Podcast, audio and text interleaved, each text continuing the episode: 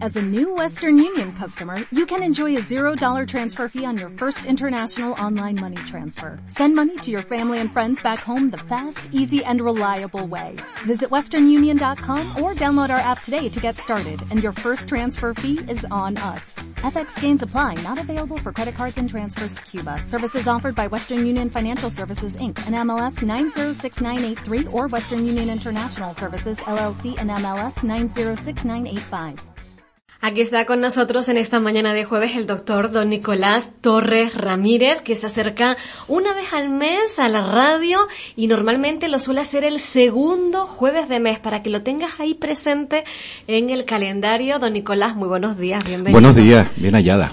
Bueno, vamos a comenzar este espacio radiofónico recordándoles a las personas que escuchan que además de poner interés en lo que vamos a, compartir en los próximos minutos, pueden intervenir si así lo desean con una simple llamada al 928 55 14 22. Recuerdo que en la anterior ocasión que estuvo, bueno, pues estábamos hablando de lo que trae consigo quizás el frío, los virus, los niñitos que se ponen enfermos. Y hoy vamos a hablar un poquito de, de esos catarros de repetición, ¿verdad? Porque a veces pensamos y dice, bueno, ya nos escapamos de esta y de pronto se nos pone de nuevo malo el niño, la niña. ¿Por qué pasa esto, don Nicolás? Bueno, pues porque nuestra inmunidad no es algo que nosotros tengamos ya perfectamente elaborada desde que nacemos. No, pues como todo, tiene su maduración. Todo hay que madurarlo, desde una fruta, una flor, el ser humano, en definitiva. El niño cuando nace no nace caminando. Bueno, nosotros hacemos un estímulo que la gente dice, bueno, ahí ve que camina ya. Simplemente es un reflejo, es un reflejo motor exclusivamente, neuromotor. Pero, eh, sin embargo, todo lo demás tiene que madurar, tiene que evolucionar, evolucionar hacia la etapa adulta. O por lo menos en el caso del niño, el niño mayorcito. Y esa es la razón no es más que esa la razón. Es decir, nosotros tenemos, hombre, claro, hay otras razones, evidentemente, pero fundamentalmente el 99% de la población que se pone enferma con repetición durante los primeros años de la vida es consecuencia de eso, porque eso significa una experiencia inmunológica. ¿Cuándo se ha considerado, Nicolás, que el sistema inmunológico puede estar maduro? Pues digamos que el niño a partir de que supera la primera etapa de la lactancia, eh, la etapa preescolar y escolar, a partir de ahí ya podemos decir que está casi, casi completamente maduro. Casi completamente maduro. Es decir, que estamos hablando de que niños que estén ya en una etapa escolar importante, como puede ser los 5 o 6 años, ya esos niños normalmente no suelen tener procesos repetidos tan frecuentemente. Pero sí, eh, sí recordamos, ¿verdad? Esa etapa previa. Claro. Que es donde... Esa es la que nos duele. Esa, es la que, nos duele, ¿verdad? Esa duele muchísimo, sí. Sobre todo cuando los padres trabajan. Este, eh, ¿Por qué? Pues porque el niño, si los padres trabajan, está al cuidado de alguien. Y generalmente en nuestra sociedad actual, el cuidado suele hacer la guardería. Si solemos llevar a los niños a ludotecas o a guarderías o ir a una, a una introducción temprana del colegio, ¿no? Yo no sé si recuerdan que antes, pues, las, madres y los padres que son un poquito ya más mayores, incluso los abuelos van a decir, y esto es la guardería que era, eso, no existía, ¿no? Prácticamente, había una, a lo mejor una, una señora que guardaba un par de niñitos en alguna ocasión, pero no existía la guardería aquí en esta zona, ¿no?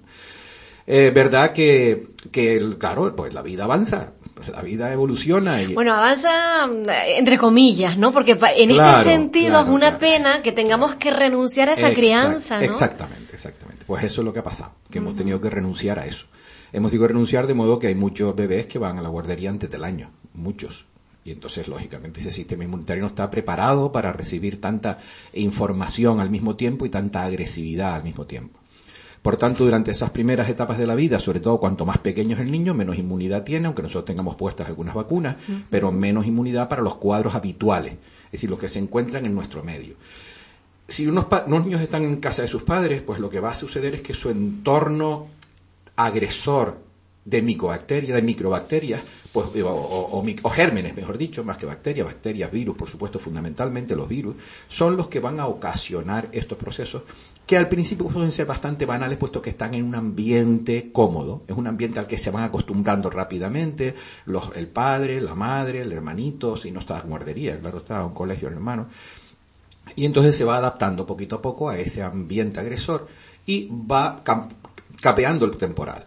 Ligeramente, soportando algún pequeño cuadro mínimo, viral, respiratorio leve, de vía alta, que el niño va superando. Pero de momento que el niño se encuentre en un sitio en donde ya el entorno es bastante agresivo, donde hay mucha cantidad de niños, mucha cantidad de, eh, o, unos cuantos niños que tienen procesos catarrales, pues eso va a contaminar rápidamente, que hace que su sistema inmunitario se defienda. ¿Y cómo se defiende el sistema inmunitario? ¿Cómo se defiende este organismo?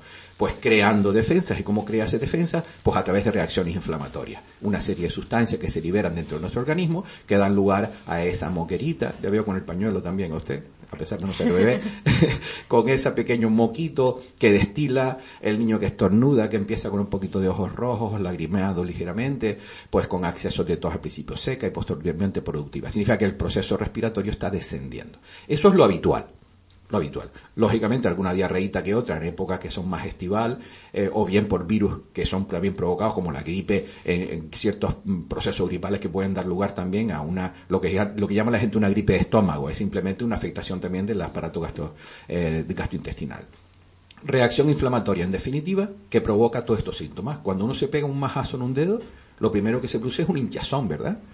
Exactamente. Imagínense que nosotros tenemos una agresividad de un virus que nos llega a nuestra eh, vía respiratoria y en vez de hincharse el dedo, lo que se hincha precisamente es todo el árbol respiratorio. Empieza por la parte superior y va descendiendo. Y esa inflamación hace exactamente lo mismo que hace en el dedo. Si se hincha, se inflama, aumenta de tamaño. ¿Por qué? Porque está secretando en el interior suero. Es decir, se extravasa dentro del, de, los, de, los, del, del, de las células el, el, líquido, el líquido inflamatorio, que es el que va a provocar en este caso la mucosidad, la reacción inflamatoria, la tos y en ciertos niños la dificultad respiratoria. Don Nicolás, eh, ¿la guardería curte o realmente son todavía muy chiquititos lo que estamos diciendo? Su sistema inmunológico está desarrollándose en evolución. Eh, mm, ¿Es porque no nos queda otro remedio? Porque la sociedad mm, ha hecho que mm, lleguemos a este punto, ¿no? Porque yo entiendo... claro. justo es eso, o sea, yo creo que estamos, a ver, la guardia curte, claro, lo que estamos acelerando, intentando acelerar esos procesos, pero el organismo no da, no da, no da abasto o sea, no da basto al principio, ¿no? Y por eso hay niños que siguen y siguen y siguen. Bueno, niños que siguen yendo a la guardería con catarros y con catarros y con catarros y tienen dijotitis, porque son, esa es la otra cosa que vamos a hablar, vamos a hablar de las complicaciones de este proceso, ¿no? Y tienen cierta cantidad de procesos y si es un simple catarrito y a Dios muy buena, vale, pero si empiezan ya con fiebre elevada, con otitis repetición, eh, con procesos con broncospasmos, con bronquitis, con bronquiolitis, etcétera, etcétera, estos niños tienen más cantidad de problemas. Curte, sí, sí, curte. O sea, las dos cosas son válidas. Es decir, curte porque a la larga el organismo va a, adelantar un poquitín, digamos, tampoco demasiado, vale adelantar un poquitín, toda esa inmunidad que estamos con, esa maduración de la inmunidad. Pero también es verdad que estamos ocasionando una serie de trastornos. Por ejemplo, dos padres que trabajan, el niño no puede ir a guardería cuando tiene fiebre. Es que no debe ir a guardería porque está provocando una contaminación del resto de los pacientes, del resto de los niños, sus compañeros, pero al mismo tiempo puede recibir algo para la cual él en este momento tiene su inmunidad un poco atendiendo una frase, a, una, a, un, a un punto concreto y el resto queda un poquitito eh, más inhabilitado, digamos, ¿no? Con lo cual puede haber complicaciones y haber otro tipo de, de procesos. Por tanto, no debemos llevar a la guardería a un niño que tiene cuadros catarrales, cuadro catarral importante. No debemos llevar a la guardería las conjuntivitis, que se pegan una pasada. Por tanto, un niño en la guardería coge muy, conjuntivitis con cierta frecuencia inflamación y reacción inflamatoria de los ojos con secreciones purulentas por el mismo. Eh, un cuadro de estas características lo que está haciendo es contaminar a los demás y está provocando otra vez el mismo proceso. El niño los sale de la guardería. también se pegan. Todo, todo, se pega, todo, se, pega. Se pega todo. O sea, no, no, hay nada que no se pegue. No se pegan las enfermedades que no son inflamatorias, que no son infecciosas, claro. Claro. Don Nicolás, una pregunta, porque a veces nosotros en, el diálogo cotidiano decimos, no, es que a lo mejor eh, tiene un catarro mal curado. Un catarro mal curado, eso, eso es así, o, y un cuadro catarral de repetición, son cosas distintas. Claro, un catarro mal curado, digamos que sería un proceso respiratorio, un proceso respiratorio de vía alta o de vía baja, que persiste en el tiempo, que parece que el niño ha mejorado ligeramente y, y, vuelve otra vez a reactivarse, ¿vale? Hay ahí cierto diagnóstico que el pediatra tiene bastante claro, una vez explorado el niño, una vez hablado con los padres, qué tiempo lleva, cómo es este cuadro catarral, cuánto tiempo estuvo sin nada, bien a febril, o bien sin mucosidad, o sin tos, porque madre dice, no, ya estaba bien, y resulta que el niño sigue echando un moco que se vuelve loco, pero como se lo considera como normal, porque el niño está en la guardería, o está, o está catarrado prácticamente siempre, pues lo considera normal. Bueno, todo eso son cosas que hay que hacer en lo que llamamos la anamnesis, la pregunta a los padres qué es lo que está sucediendo. Después tenemos que hacer una exploración adecuada y una vez que hayamos explorado todos los sistemas eh, correspondientes en el organismo del niño, diagnosticamos. Si ese niño llevaba ese mismo proceso prácticamente igual durante un tiempo, pues tenemos una serie de, eh, digamos que, de ofertas diagnósticas. Pero por otra parte, si el niño se curó, perfectamente curado, se ha valorado, está perfectamente bien y a, los, a la semana, a los 10 días vuelva a caer de nuevo, esto es una reinfección, una un catarro de repetición. Un nuevo episodio que no tiene que ver con el anterior. Exactamente. Y, y estos cuadros catarrales de repetición eh, tienen algún riesgo diferente eh, o un tratamiento distinto a, a, si eh, lo ve el pediatra por vez primera, ¿no? En el niño y ha estado sanito hasta ese momento. Claro, ¿Se, se, trata distinto? Te, no que se vaya a tratar distinto, porque el proceso si es infeccioso bacteriano hay que tratarlo exactamente igual, es decir, con un antibiótico, el que corresponda en ese momento a la uh -huh. dosis adecuada para el peso y las características de ese niño. Pero puede ser que sea un cuadro vírico, con lo cual no hay que tratarlo con antibióticos, evidentemente, y si son procesos víricos de repetición, normales y corrientes, que van y vienen, nada. Pero un niño que tiene unos procesos fuera de lo común, por ejemplo, un niño que tiene neumonía, que tiene al mismo tiempo una gastroenteritis tremenda, después tiene procesos, pues otitis recurrentes, etcétera, etcétera, todo eso niño ya mosquea un poquito. Entonces eso es un niño en el que dice uno al cabo de un tiempo, bueno, a ver, ¿cuántos procesos ha tenido este niño? Claro, no lo vamos a hacer la primera vez, ni a la segunda, ni a la tercera, porque si encima está niño en guardería, pues es lógico. Ahora bien, un niño que no esté en guardería, que le pase Sí, que esto, no, por porque no se termina de recuperar, eso no... O, o sí, eh, o sí. O sí, pero es que, a ver, yo Pero estaba- vuelve a reinfectarse Claro. al volver a la guardería. Porque yo estaba pensando, digo, yo creo que también lo que es muy común entre las madres, don Nicolás, y los padres también es que si es de repetición decimos, don Nicolás, mándele algo. Exacto. Ahí- ahí queríamos algo para que se ponga fuertito este Ahí niño. queríamos llegar. Que si el poleo, que si la miel, que si el, el tal, en fin, la serie de cosas que hay, ¿no? Que la gente conoce por ahí. Vale, pero bueno, tenemos que tener en cuenta que si eh, lo que estábamos contando, si este niño ha llegado un momento en que al pediatra ya le preocupa, está diciendo, hombre, estamos ya no solamente a la presión de los padres, que es lógica, que nosotros tenemos que eh, comprender perfectamente a los padres, porque los padres están pasando una situación de agobio, duermen mal, eh, el niño se encuentra incómodo, irritable, eh, con fiebre o sin fiebre, pero está come menos, eh, el niño lo veo pálido, lo veo mal, no come, eh, está más delgado, eh, los padres por la noche no pueden dormir bien, por la mañana tienen que salir corriendo temprano para dejar al niño en la guardería otra vez y tienen que volver de nuevo a su trabajo, o tienen que salir del trabajo porque lo llaman de la guardia que el niño tiene fiebre, con lo cual ya le interrumpe su jornada laboral habitual, ya empezamos con los problemas que tenemos actualmente con el trabajo, ya a estar un poco preocupados. Todo eso hace que el pediatra reciba esa, esa presión. Pero nosotros tenemos que ponernos, entender perfectamente el tema y ponernos en la parte objetiva. Sacarnos la subjetividad, ponernos en la objetividad. Y la objetividad está en lo que estamos comentando. ¿Qué tipo de procesos son los que tiene este niño? ¿Qué edad tiene este niño? ¿Dónde lo situamos? ¿En un cuadro catarral de repetición normal, habitual, catarritos leves, viriasis, alguna otitis que otra? Todos los niños, en la, eh, todos los niños en la guardia tienen otitis, todo, todo, todo. Eso está clarísimo. Ahora, a unos hay que tratarlos, a otros no, pero hay que valorarlos, claro está. Y entonces, en este caso, decimos nosotros, bueno, pues mira, son procesos banales, no te preocupes, con la, con la, con la evolución esto va a mejorar. En caso de que sea muy repetido, vamos a sacarlo de la guardería un tiempito, un mes, y vemos inmediatamente que el niño está como una rosa, que no tiene ningún problema. Sin embargo, ese niño sigue con problemas dentro del, de- en su casa y a, a pesar de no tener ningún influjo, ningún estímulo infeccioso que esté provocando esos cuadros catarrales, en ese caso tendremos ya que hacer el estudio adecuado de la inmunidad del niño. Ese es el core. Sí, cuadros un poco fuera de lo común, mm, repetidos constantemente, que se cura uno y vuelve otro, se pasa de aquí, se pasa allá una vez que nosotros lo hayamos tratado, que hacemos el resguardo adecuado y el niño sigue teniendo el mismo problema, ahí tenemos que sospechar ya algún trastorno inmunitario. De acuerdo. Don Nicolás ha nombrado las otitis. Eh, porque otra cuestión, claro, dependiendo de la edad del niño, yo no sé si es más o menos fácil de detectar y esa molestia, esa irritación que tiene el niño, la vamos a asociar rápidamente a una otitis o a otra cosa. Mm, Sí, sí, claro, es, es, relativamente sencillo, relativamente sencillo. Lo que importante es hacer el diagnóstico correcto, valorar, explorar y hacer el tratamiento si corresponde. Entonces, digamos que eh, primero lo que tenemos en cuenta es que una otitis no viene de la noche a la mañana. El niño no está hoy de- como una rosa sin moco, sin tos, sin catarro, sin nada, está perfectamente bien comiendo, durmiendo y de pronto mañana tiene una otitis. No, eso no suele pasar. Vamos, yo no lo conozco. ¿Qué es lo que sucede? Ese niño tiene previamente un cuadro catarral. Porque si nosotros conocemos la anatomía de los, del oído, es como podemos entender esto perfectamente bien. Si, ¿Cómo es el oído por dentro? Usted imagínese una caja, una caja normal y corriente, al que le ponemos una pajita por encima, un vaso. de esos que tienen con la tapita correspondiente. Le ponemos un agujerito por encima y, con una, y un tubito. Y le ponemos otro tubito por el otro lado. ¿Vale? El tubito, uno de los tubitos, termina en la oreja.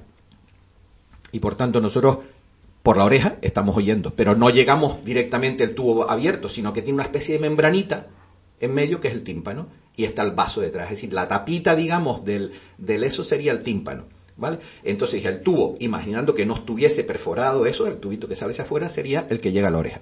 Si nosotros dentro de esa cavidad, que por otra parte tiene un tubito que sí está abierto y que llega a la nariz, la zona de la retrofaringe, cualquier proceso catarral que suceda en la retrofaringe, es decir, en la, parte posterior entre la nariz y la garganta, inflamación o infección de esa zona, fácilmente va a penetrar por ese tubito y meterse dentro del vaso.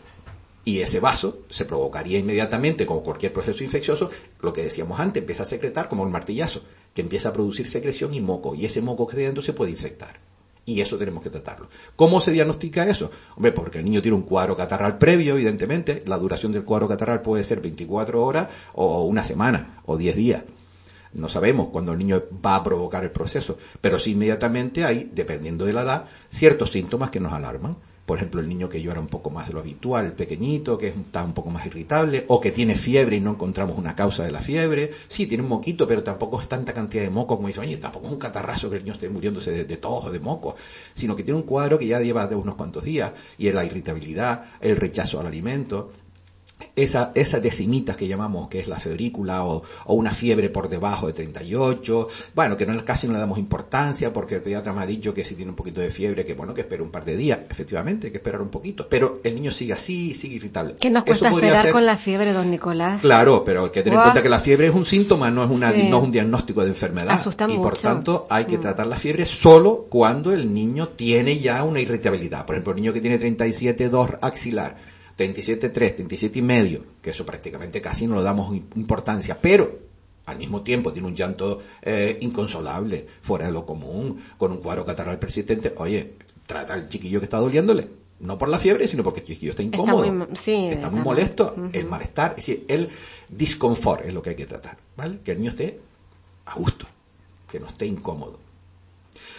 Una de las complicaciones que decíamos de los cuadros catarrales de repetición son estas otitis repetición, estas otitis repetidas que en condiciones, en ciertas condiciones no tienen que remitir a un diagnóstico de un proceso persistente que puede dejar una pequeña sordera en un futuro, no una sordera de, de niño no llenada, no, pero sí que bajara entre 15 y 30 decibelios la audición, ¿no? Entonces por eso esto hay que controlarlo. Hay una serie de aparatitos que tenemos nosotros que podemos utilizar perfectamente para, para diagnosticar si esto queda curado o no queda curado en un tiempo prudencial.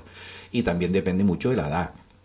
No es frecuente encontrarte una otitis un niño de 5 años, una otitis media, quiero decir te vas a encontrar con la titi de las piscinas, con la titi eh, de producida por el agua, que es la que te metes a la piscina, el chiquillo está todo el día margullando, margullando, margullando y sale y me duele el oído derecho. Vale, no tiene catarro. muy común también. Eso es típico de los veranos, de las piscinas. Eso, eso, es una, eso es una titi sencilla, cómoda, que se trata muy fácilmente y que simplemente con mojarse el oído y unas gotitas puede mejorar. Pero no lo otro si un niño de 5 años tiene esa otitis, ya estamos hablando que el niño ya con esa edad ya está en edad escolar o preescolar, ya estamos diciendo que ese niño tiene una inmunidad bastante alta como para no tener ese tipo de procesos tan fácilmente. Por eso es importantísimo valorar ese tipo de procesos y saber que ese proceso se ha, se ha eh, mejorado, se ha, sea perfectamente resuelto. Puesto que si no, puede quedar ese moco dentro del oído que estábamos comentando, en ese, dentro del vaso que estábamos diciendo, y ese moco se queda chicloso es imposible prácticamente eliminarlo porque ya no es capaz de salir hacia afuera por sí mismo y eso habría ya que poner un tratamiento distinto. Diferente, claro. Hay que tenerlo muy, muy en cuenta. Eh, ¿Los catarritos eh, pueden eh, suceder en cualquier época del año, don Nicolás, o los asociamos especialmente al invierno y al frío? Claro, son más frecuentes en la época invernal. ¿Por qué? Porque los virus se desarrollan más con los procesos, con el, con el frío. ¿Vale? Aunque no están exentos que en verano, estando en guardería, sigan teniendo procesos catarrales. Estando en guardería. Estando en guardería. Los niños que no están en guardería, cuando cogen vacaciones, se ponen todos buenos. Menos el que tiene ese proceso inmunitario que estábamos comentando, ese defecto, esa inmunidad alterada, que puede ser distintos tipos. Ya no es el momento de hablarlo aquí, creo yo. De acuerdo. Don Nicolás, muchísimas gracias. Yo no sé si queda alguna otra cuestión que usted considere así de interés con respecto al tema que hemos abordado hoy, esos catarritos de repetición. Sí, lo que los padres nos dicen, vamos a ver, pero dele algo. la pregunta que usted me hacía, dele algo. Primero, vamos a darle vamos a darle salud al niño, vamos a tratar el proceso que tiene. En segundo lugar, si con la historia que tiene el niño sigue teniendo cuadros catarrales de repetición, a pesar de no estar yendo a guardería, de no tener un contacto o no tener el hermano que está en la guardería que llega todos los días y le, ¡ah! le tose el niño encima, claro, eso es lo mismo que estar en la guardería. Entonces, en esos casos, hacer un estudio. Luego también en niños ya un poquito más mayorcitos que tienen cuadros catarrales de repetición sin ninguna justificación exacta, pues existen ciertos medicamentos o ciertos, eh, digamos, entrecomillados vacunas que pueden mejorar en, en pacientes muy contados no es en todos los niños. y luego el resto de los productos que se utilizan por ahí, que para intentar mejorar esa inmunidad, en absoluto tienen una evidencia científica como para que hacer un tratamiento que sea efectivo. Y el agüita que, que, es, una maravilla. el agüita es una maravilla, porque muchas veces lo que pasa es que no nos conformamos, es que la, la agüita guisada de la abuela. Agüita, agüita. Tenemos una llamada antes de que se vaya, don Nicolás, vamos a atenderla. Adelante, muy buenos días. Hola, buenos días. Buenos días. Nicolás, tantos años. Ay, qué bien. Mira, Nicolás, yo voy a hacer una pregunta. Venga. Es que a Ruth le toca la vacuna a los 23 años y ella lo hizo ahora en enero. De la hepatitis B, era, me parece, ¿verdad? Sí, puede ser un recuerdo a lo mejor, sí, de hepatitis B a los 10 años. Sí, entonces quiere decir que tiene que ser eh, Exacto, el mismo... No, mujer, no, porque eso depende, eso va a depender de los anticuerpos que tenga, y de las defensas que la niña tiene. Es decir, la, actualmente siempre el, fabricante recomienda una revacunación cada 5 a 10 años eh, como recomendación general. Pero si en una analítica habitual que se le hace al paciente por cualquier otra razón se pide unos anticuerpos de hepatitis B en este caso concreto, bueno, pues si tiene unos anticuerpos elevados no hay que poner la vacuna. Ahora, no vamos a hacer un artículo rutinariamente a todo el mundo, porque sí, sino solamente cuando coincida con cualquier otra analítica. Le toca eh, a los 23 años, pero ¿hay que hacer una, analítica? No, no, no hay que hacer, no, no, insisto, no hay que hacer una analítica rutinaria a todo el mundo para comprobar cómo está su hepatitis B. Generalmente incluso hay algún trabajo por ahí que dice que el niño que esté vacunado, la persona que esté correctamente vacunada con tres dosis, generalmente no va a necesitar ningún anticuerpo. Pero ante la, ante, insisto, ante la necesidad de hacer una analítica por cualquier otra razón, y en esa analítica se solicitan los anticuerpos anti, de superficie de hepatitis B, que es el que nos va a decir si realmente está correctamente vacunada todavía o no. En ese caso, si vemos que los anticuerpos están muy bajos, por debajo de 10, que es lo que se considera como perfectamente, 10-15, que es lo que se considera como perfectamente, digamos que una cifra estupenda para poder defenderse contra hepatitis B, pues entonces, si está por debajo de eso, vacunar. Si no, pues no hay que vacunar. A ver, don Nicolás, a ver si le he comprendido bien que cuando la muchacha vaya mm, a alguna revisión de rutina y le mm, eh, tenga una analítica que se acuerde, dice, bueno, aprovechamos esta analítica de paso, no pedirla porque para eso solo, sino aprovechar y dice, mira, yo tengo el recuerdo de la vacuna a los 23, ¿cómo tengo eso? Para saber si la se lleva esa dosis o no es necesaria. Entonces se puede prescindir de ella. Claro. Muy bien, ya entendí. Adiós, Nicolás. Hombre. Esta familia es mucho. Muy bueno, hombre. un abrazo a todos, ¿eh? Igualmente, hombre. Aquí tengo yo un cuadro de gripe de estos de que... Ay, Dios mío, mío. Bueno. Y aquí estamos combatiéndolo, ¿ves? Venga, pues ya nos vemos. Historias aquí. Un abrazo. Un abrazo, un saludo. Gracias. Hasta luego. Buen día. Bueno, pues esta, esta curiosidad eh, eh, es una curiosidad que también puede resolver las dudas de otras familias que están en la misma situación. Dice, bueno, pues mira, el recuerdo de la vacuna a esta edad puede o no puede darse, dependiendo de cómo eh, claro, claro cómo estemos. Muy bien. Don Nicolás, muchísimas gracias. Muchísimas gracias a ustedes, a los oyentes por, por aguantarnos un ratito, a usted por invitarnos y... Lo hacemos con mucho gusto. ¿eh? Hasta el mes que viene. Y hasta el próximo. Buenos días.